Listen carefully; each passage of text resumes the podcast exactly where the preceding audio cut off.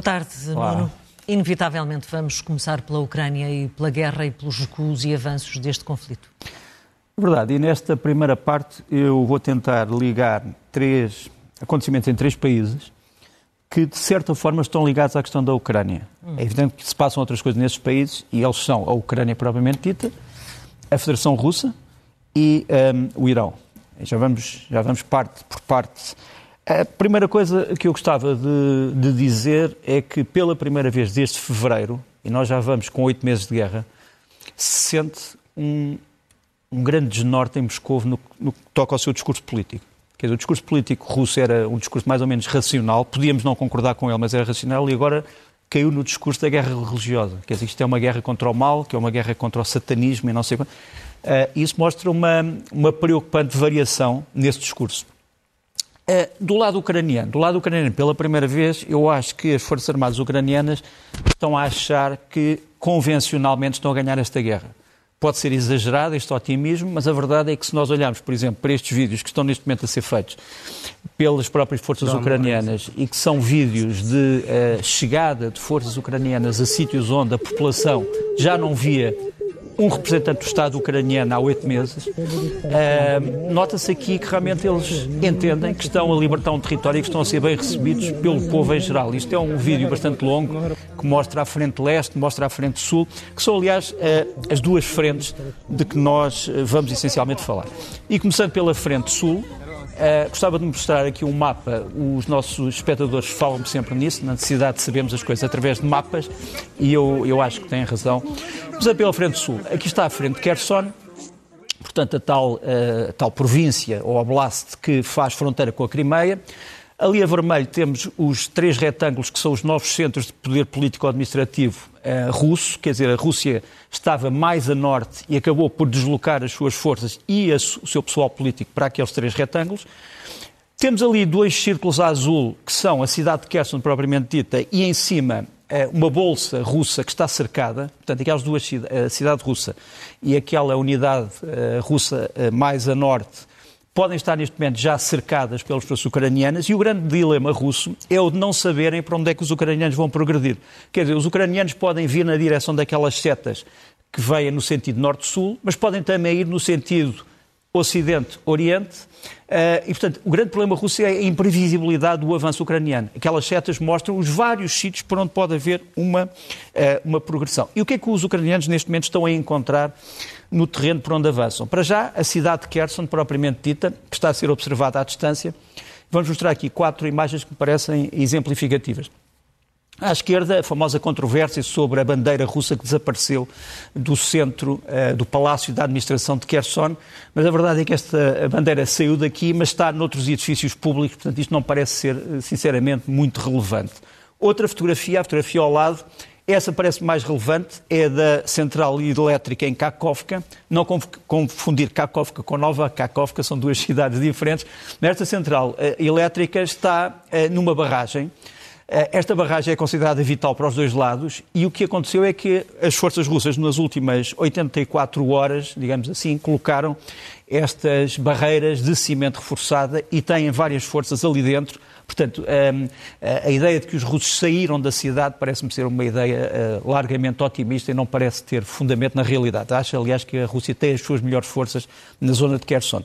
Depois, uma outra fotografia, essa muito preocupante, é que os, os locais, portanto, os homens da cidade, as mulheres e os homens da cidade de Kherson, estão a ver uma série de navios que lá estavam no porto a ficarem afundados, quer dizer, a Rússia, à medida que sai do ponto de vista civil, vai afundando navios e estes navios estavam cheios de combustível. E, portanto, o combustível está, no fundo, a poluir o rio de Dnieper, eh, que é um rio essencial para dar água, eh, água de beber, também água para a agricultura a, muitas, a muitos portos. Quarta imagem que parece importante. Os ucranianos estão num total silêncio das operações, mas, portanto, não dizem em que vilas é que estão, em que aldeias é que estão, para que a Rússia não bombardeie essas aldeias e vilas, mas estão a fazer uma coisa que me parece inteligente. Estão a dar geradores a todas essas vilas para substituir os sistemas elétricos que, por simplesmente, tinham sido destruídos. E, portanto, aquela chegada dos novos geradores a vilas, a pessoas que já não tinham água, já não tinham eletricidade há muito tempo, eh, é, obviamente, uma notícia para as populações locais muito importante. O próximo mapa é o mapa da frente leste, a frente do Donbass, digamos assim. Portanto, aquela região que inclui os dois oblasts de Luhansk e de Donetsk. Donetsk. Aquela linha vermelha são as fronteiras internacionais da Ucrânia que estavam em vigor a partir de 1991. Portanto, do lado direito tens a Rússia, do lado esquerdo tens a Ucrânia, ocupada e não ocupada. Aqui tens aquelas, aqueles retângulos a vermelho que são as principais concentrações militares russas, eh, sobretudo nos oblasts de uh, Luhansk, mas também em Donetsk. Este, e, as setas? As setas são as grandes ofensivas ucranianas, que neste momento parecem não avançar muito, mas são estas as zonas de ofensivas. Eu volto a dizer que nesta batalha da Frente Leste está muito a decidir-se, porque a Frente Leste era o grande argumento russo para a intervenção na Ucrânia. Como tu sabes, uhum. a ideia era libertar, digamos assim, o leste da Ucrânia. Portanto, o leste da Ucrânia eh, não só está, entre aspas, eh, não libertado do ponto de vista russo, mas há ofensivas em curso. Eh, uma dessas ofensivas é, por exemplo, na cidade de Vuledar, controlada pelos ucranianos, e que pode, se. Portanto, a cidade de Vuledar é uma cidade que estava ali no sul, os ucranianos estão a encontrar muito material moderno russo que estão a capturar. Este é um, um carro de combate T-80, portanto já de uma geração bastante recente, não tão recente como o T-90, mas é uma geração bastante recente. Portanto, as forças russas que estão aqui, apesar de terem muitos mobilizados, que estão mal preparados, têm também forças modernas e isso não pode ser esquecido. Por outro lado, nós temos notícias ainda não confirmadas de que a Polónia estaria a preparar aviões ucranianos, os Su-24, os chamados Fencer, eh, que são, no fundo, bombardeiros de, que podem eh, atuar a longa distância, com estes mísseis, os mísseis Storm Shadow Scalp, que são mísseis, enfim, que neste momento começaram a ser usados pelos países da NATO, e que são mísseis de cruzeiro com um alcance que pode ir até aos 500 km. Ou seja, se a Força Aérea Ucraniana passasse a ter estes mísseis nos seus aviões, e já vamos ver que aviões é que são, são estes que estão aqui, são os Su-24, que é uma tecnologia, estes aviões Su-24 são de uma tecnologia bastante antiga, ainda do tempo da União Soviética, portanto é, é o vídeo que eu ia pedir para pormos a seguir, são estes. Uh, a Ucrânia tinha centenas destes aviões perfeitamente desmantelados, começou a reconstruí-los e agora consegue fazer voar deles ao, vários deles ao mesmo tempo. Estes pertencem ao 7 Batalhão, ao 7 Brigada de, de, Aviação Tática, e se eles começam realmente a ser equipados com esta, com esta nova arma, eh, as coisas mudam de figura também no ar eh, na Ucrânia. Por fim, em relação ainda a esta parte da Ucrânia, os franceses e os italianos decidiram começar a fornecer à Ucrânia esse sistema. Esse sistema chama-se Aster, é o SAM-PT, é um dos sistemas antiaéreos mais modernos na Europa. Muito, a maior parte dos países europeus não tem sequer ainda esse sistema. É um sistema que protege, no fundo, cidades de quase todo o tipo de veículo eh, aéreo e, portanto, eh, nesse aspecto, a Ucrânia está a receber não só material de reserva que vai para as unidades territoriais, mas também material de ponta, de nova geração, que me parece muito importante. Uhum. No início desta conversa falaste uh, da Rússia e, e, e do, da situação em que está e por isso também deste este título, A Rússia e o Fim das Ilusões. Uh, está perdida? Uh, não está perdida, mas o seu discurso mostra que há uma grande preocupação na Rússia e já há muitas ideias sobre possíveis candidatos a sucessores de Putin e da sua da sua clique dirigente, eh, mas isso fica para um dos próximos programas. A Rússia tem que se preocupar com muitas coisas internas e externas. Eh, uma coisa interna que tem sido pouco falada é a intromissão de hackers, portanto, de intrusos eletrónicos eh, no ciberespaço, nos arquivos do Banco Central da Rússia, onde estão os dados sobre toda a economia russa. E a verdade é que estes hackers ucranianos parecem ter roubado 27 mil ficheiros do Banco Central. Temos aqui uma imagem da sede do Banco Central em Moscou estes fecheiros já estão depositados num uh, sítio eletrónico onde as pessoas podem aceder pagando, uh, mas dentro destes dados roubados estão o estado da economia russa do ponto de vista da moeda, do ponto de vista das empresas, do ponto de vista das compras, das vendas, das exportações e importações. Um, enfim, são dados preciosos que uh, estavam vulneráveis. Um segundo problema que se está a colocar com a Rússia é que as acusações que têm sido feitas à Ucrânia pela Rússia da bomba suja, não sei se uhum, lembras lembro. de ouvir falar isso, eles estariam a construir tempo. uma bomba suja atómica. Ora bem, eh, a Rússia enviou um documento com estas fotografias eh, para várias chancelarias europeias e para os Estados Unidos, só que as fotografias que aparecem aqui foram logo denunciadas pelo governo da Eslovénia, que diz: não, estas fotografias não têm nada a ver com a Ucrânia, são fotografias nossas, da Eslovénia, de material radioativo de que nós nos livramos através da nossa agência de, de controle à poluição. E são de 2010, quer dizer, a, a, Rússia comete estes erros na sua propaganda que são um bocadinho caricatos, quer dizer, da ideia que já ninguém competente está sequer à frente da sua máquina de propaganda. Depois, uma má notícia a, a recuperação dos laços entre a Turquia e Israel do ponto de vista da defesa. Como sabes, a Turquia e Israel eram países apesar de um deles ser da NATO e outro ser um país tradicionalmente aliado dos Estados Unidos, são dois países que mantiveram uma posição um bocadinho ambígua em relação ao conflito da Ucrânia, uhum.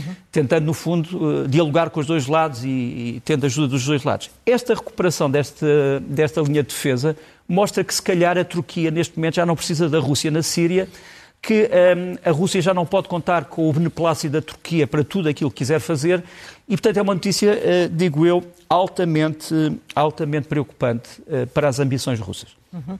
Outro país que também tem sido alvo de, de, de, atenção mundial é o Irão. O Irão que está a enfrentar uma série de desafios neste momento, internos. Internos. Uh, para já, esta onda de manifestações e de protestos é a mais longa da história do regime iraniano, portanto, desde que foi substituído o Shah, o Reza Pahlavi. Uh, para além disso, o, o, Irão está a ser alvo de atentados terroristas da parte do Daesh, que é um dos uhum. seus inimigos mortais.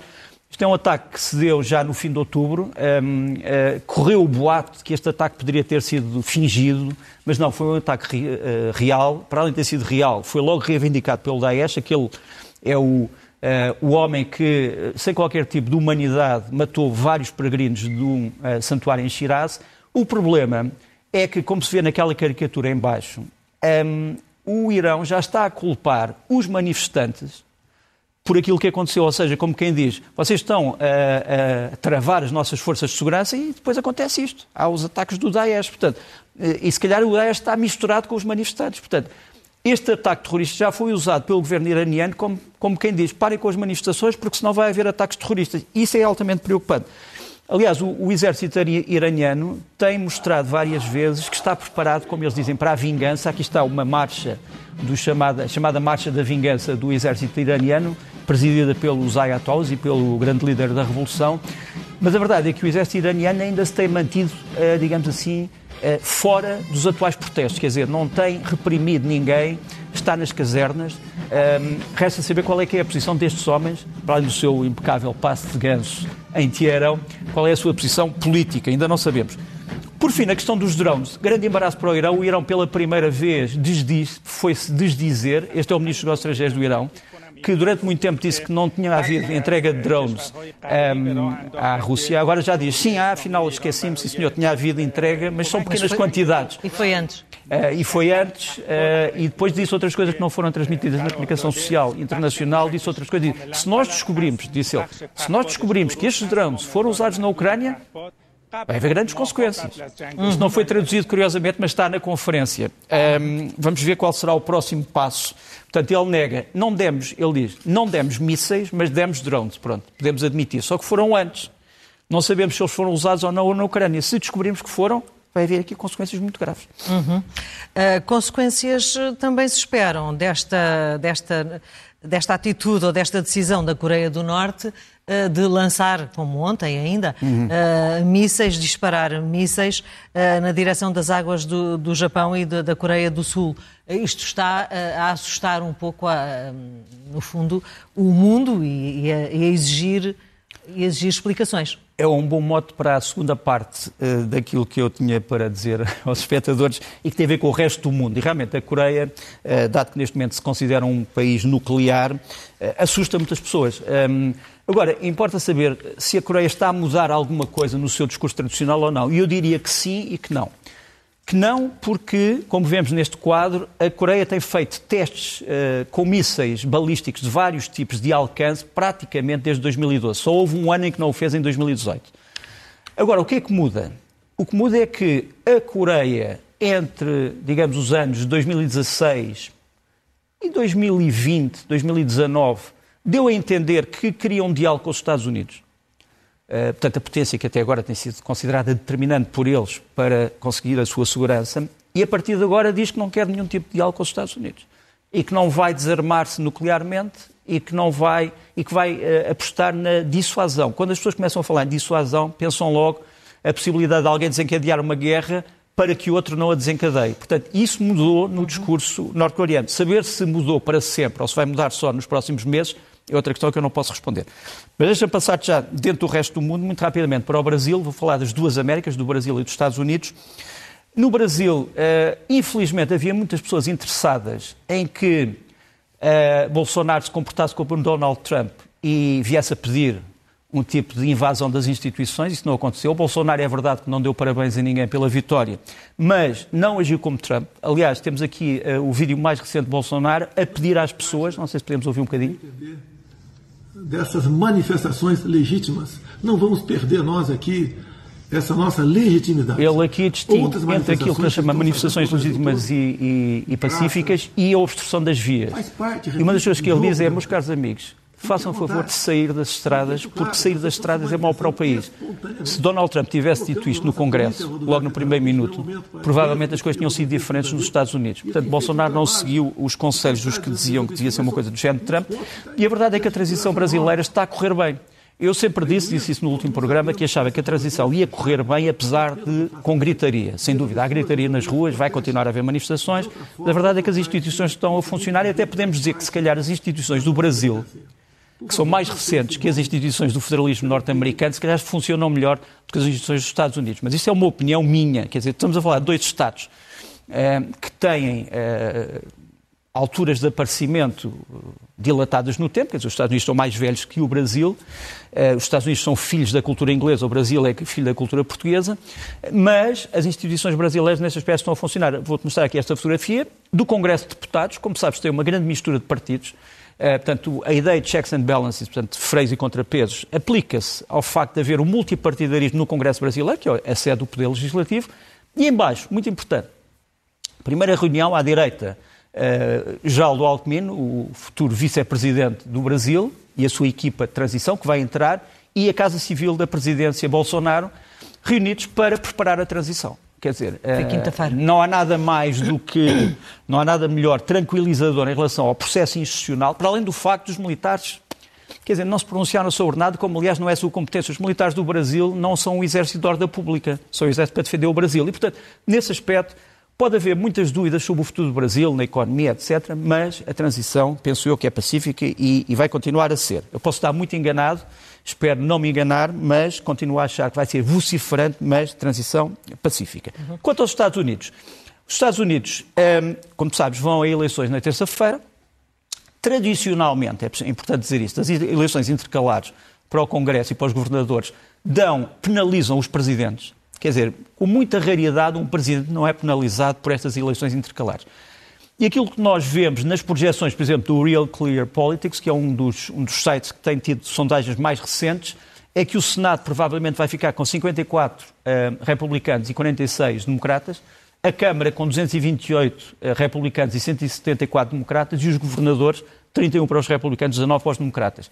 Temos aqui um, eh, um, uma imagem que é uma imagem que parece importante, que são as últimas, um, as últimas uh, sondagens, estamos a falar de, uh, eh, 20, de mais de 30 sondagens. Repara, 25 destas sondagens dão vantagem para os republicanos, 9 dão uh, vantagens para os democratas e 3 dão empates. Mas, portanto, a corrente parece ser verdadeiramente a de um triunfo republicano uh, no Congresso. Não parece que vá mudar muitas coisas em relação à política externa.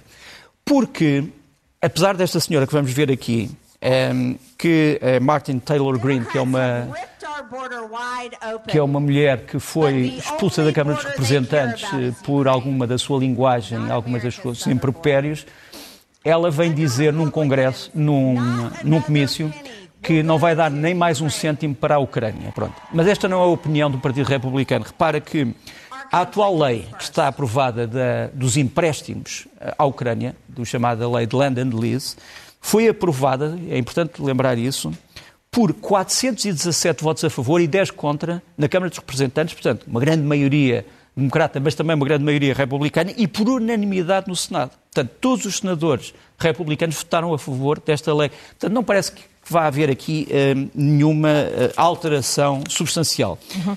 Há aqui um novo, novo não, um, uma nova divisão neste, neste, nesta rubrica. Vamos passar a Portugal e a Portugal, parte. uma terceira parte uh, uh, de Portugal e as suas relações eh, internacionais, claro. É verdade. As nossas energias, o que é que tens são, a dizer são três, são três coisas, são três pontos que eu gostava de salientar. Primeiro, uh, o acordo energético entre Portugal e a Espanha, que me parece uhum. muito importante. Portugal e Espanha tiveram muitas divergências e, e guerras ao longo dos séculos mas neste momento têm que estar unidos, eh, porque senão somos muito pequenos no resto eh, da Europa e do planeta. É evidente que Portugal tem o seu mundo, a Espanha tem o seu mundo, mas na questão da energia é muito importante saber se vai haver ou não ligações elétricas suficientes entre Portugal e Espanha. Isto é um mapa já de, do fim de 2021 da Agência Internacional de Energia que mostra as grandes redes elétricas portuguesas e as suas ligações. Nesta altura havia ainda praticamente só cinco grandes ligações elétricas com Espanha. Elas têm que ser duplicadas, têm que ser multiplicadas. Um, aqui também se mostra que Portugal, por exemplo, tem muita energia um, renovável do ponto de vista do vento, portanto, a energia eólica, mas não tanto como se calhar poderia ter da energia solar. Como tu vês, a energia solar está ali a amarelo, são essencialmente centrais no Alentejo, eh, mas talvez pudessem ser eh, multiplicadas. Seja como for, um acordo de energia entre Portugal e Espanha é muito importante, não só para os preços, quer dizer, os portugueses estão a ser sobrecarregados de preços e a energia em Portugal é sobrecarregada pelos impostos sobre a própria energia. Uhum. Dizer, para, para, além daqueles impostos declarados que nós temos que pagar, há ainda os impostos encobertos que nos aparecem praticamente em todos os custos. Uh, e, portanto, esse acordo, eu saúdo, uh, não tem a ver com nenhum governo. Eu, na semana passada, disse aqui uma coisa, uh, algumas pessoas ficaram escandalizadas. Diz assim, este governo, que será também o próximo, mas eu estava a falar do próximo no que toca ao orçamento de 2023. E, quer dizer, nada indica que o governo irá mudar até 2023 e Portanto, quando eu digo que será ainda ao próximo, não estou a dizer que seja ao próximo para sempre.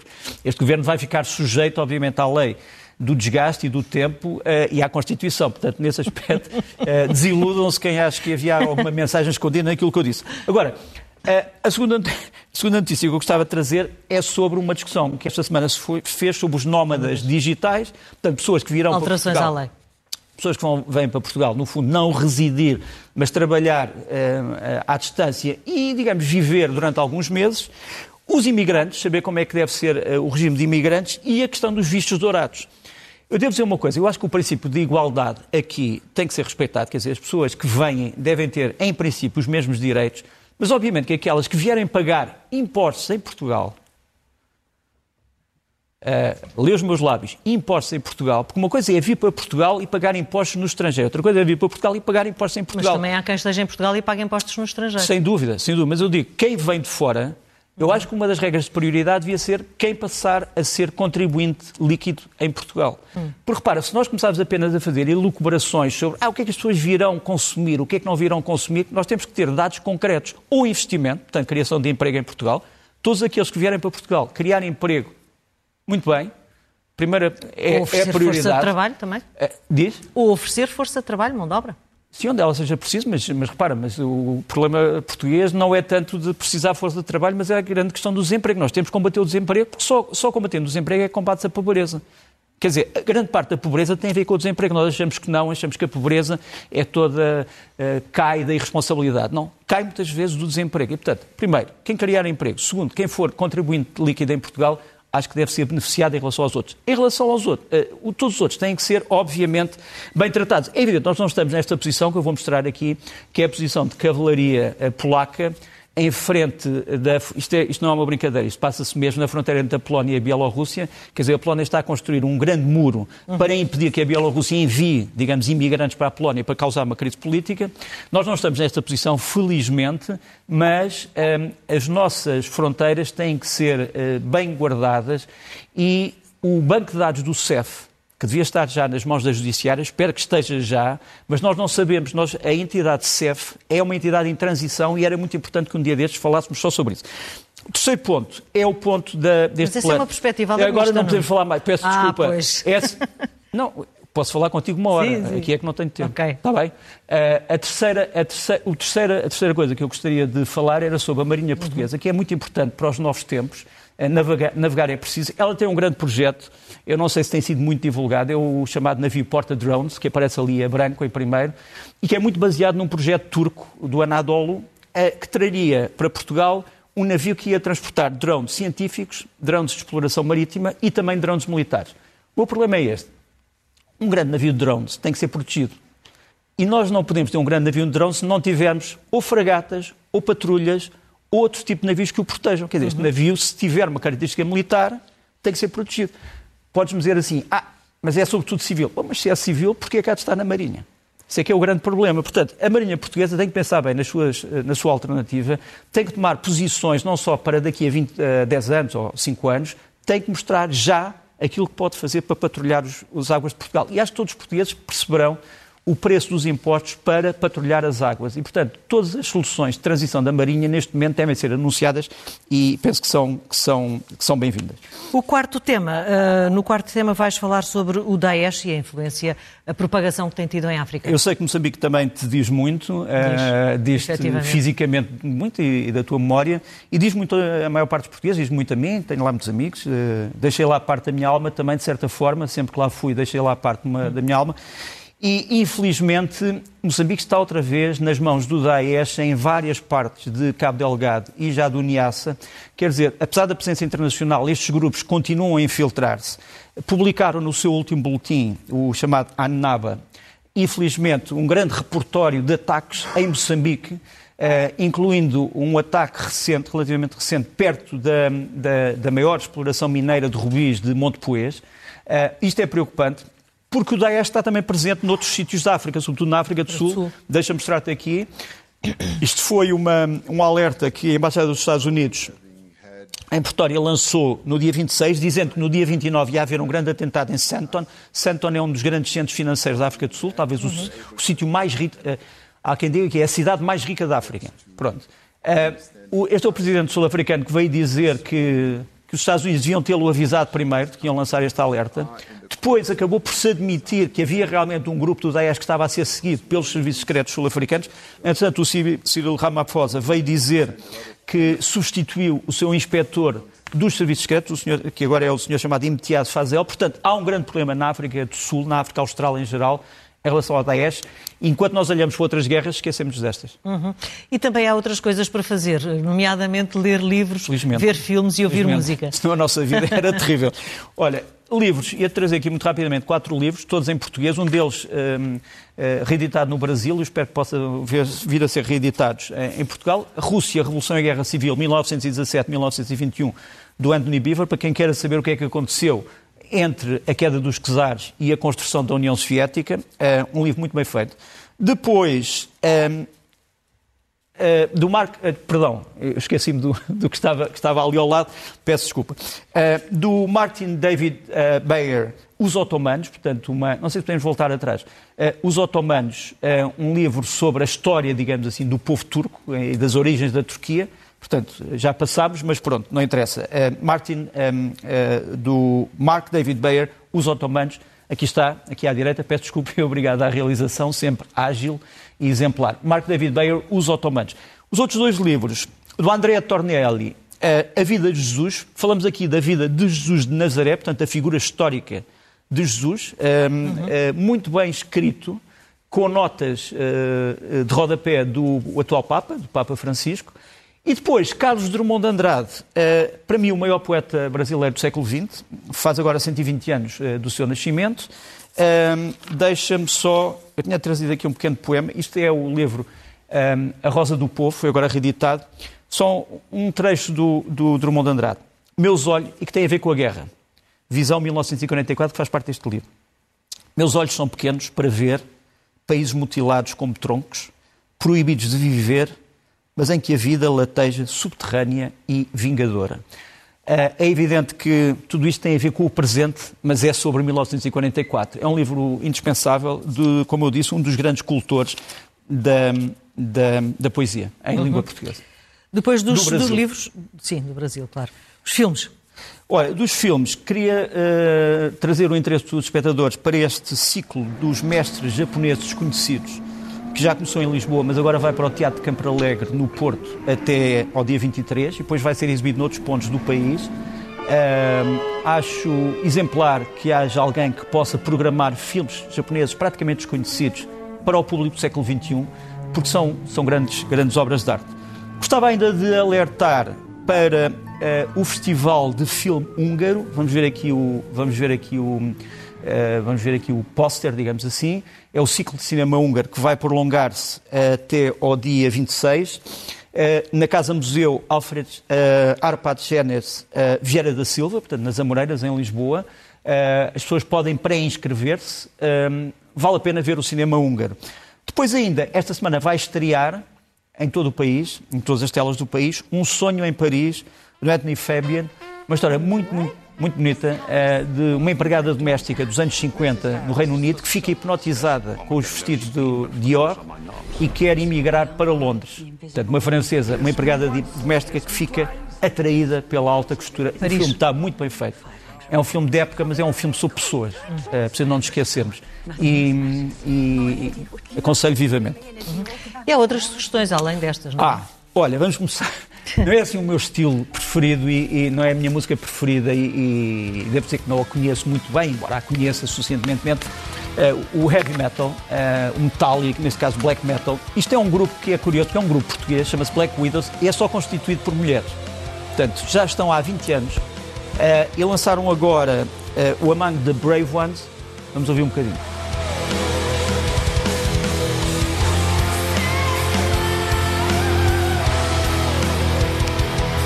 Este trecho chama-se Schizo. Elas, têm, elas são muito boas músicas. É evidente que é preciso gostar-se deste estilo de música, mas nós estamos aqui também para apoiar as bandas portuguesas que têm talento. a seguir, totalmente diferente. A seguir, estamos, entramos na área da música improvisada, do free jazz. Quatro grandes músicos, Zinger, Mitslav, Vegas e Rosso, Viegas e Rosso, portanto, eh, portugueses, mas também expatriados em Portugal, que se consideram Portugal a sua pátria. Vão tocar a um sítio chamado Bota, B.O.T.A. nos Anjos, em Lisboa. Vamos ouvir um bocadinho.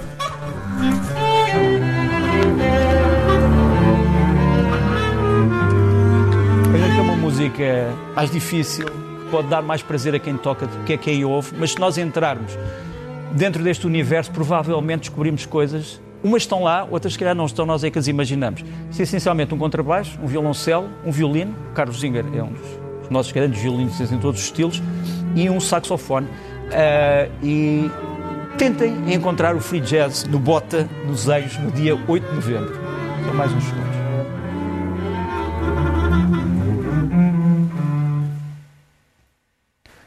Pode parecer que eles estão a ensaiar, não, eles estão a improvisar diretamente. E por fim, eh, uma música mais acessível, mas muito bonita, chama-se Orfélia, talvez o cruzamento entre Orfeu e Ofélia, tudo o que move, uma espécie de música uh, luso-brasileira, acaba de sair o CD e aqui ficamos com o Orfélia, tudo o que move.